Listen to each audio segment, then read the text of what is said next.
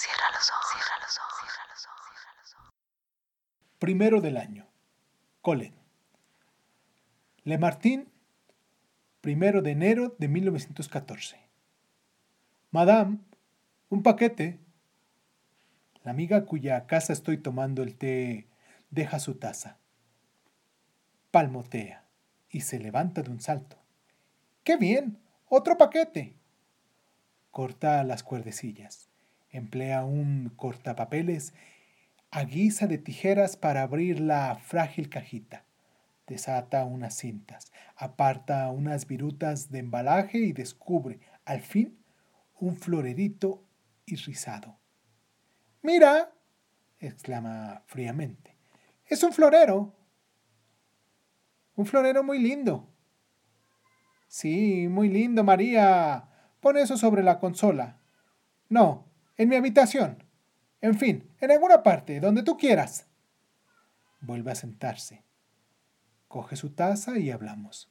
Pero casi no me escucha, porque tiene el oído atento a las llamadas de la campanilla. Entre Navidad y primero del año, continuamente espera el otro paquete, el que no ha llegado aún, sobre el que se lanza cada vez con entusiasmo, porque es cada vez más bello, más cerrado, más protegido con cintas y envoltorio y triple cartón. Yo creo que el gozo de las mujeres, cuando se acerca el primero de enero, se parece menos al del niño mimado que a la esperanza inquieta de su prospector. Su corazón palpita ante la joya cerrada, la golosina o la chuchería misteriosa, pero esto se debe sobre todo al obstáculo. ¿Qué sorpresa podría asombrarlas? ¿Qué regalo puede superar su esperanza?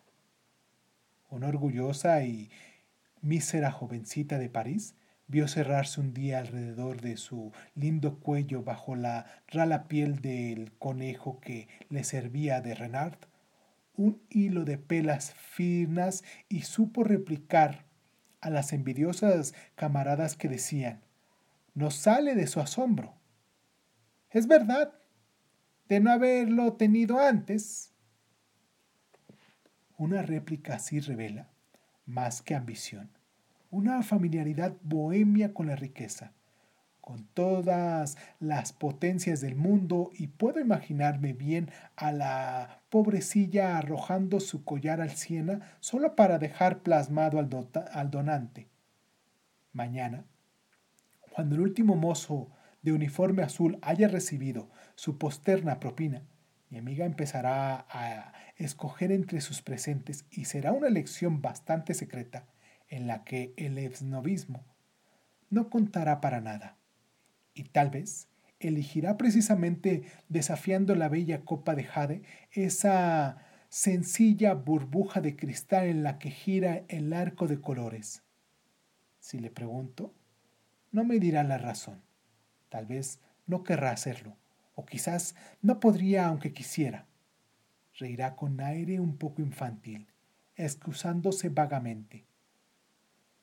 Pues no sé.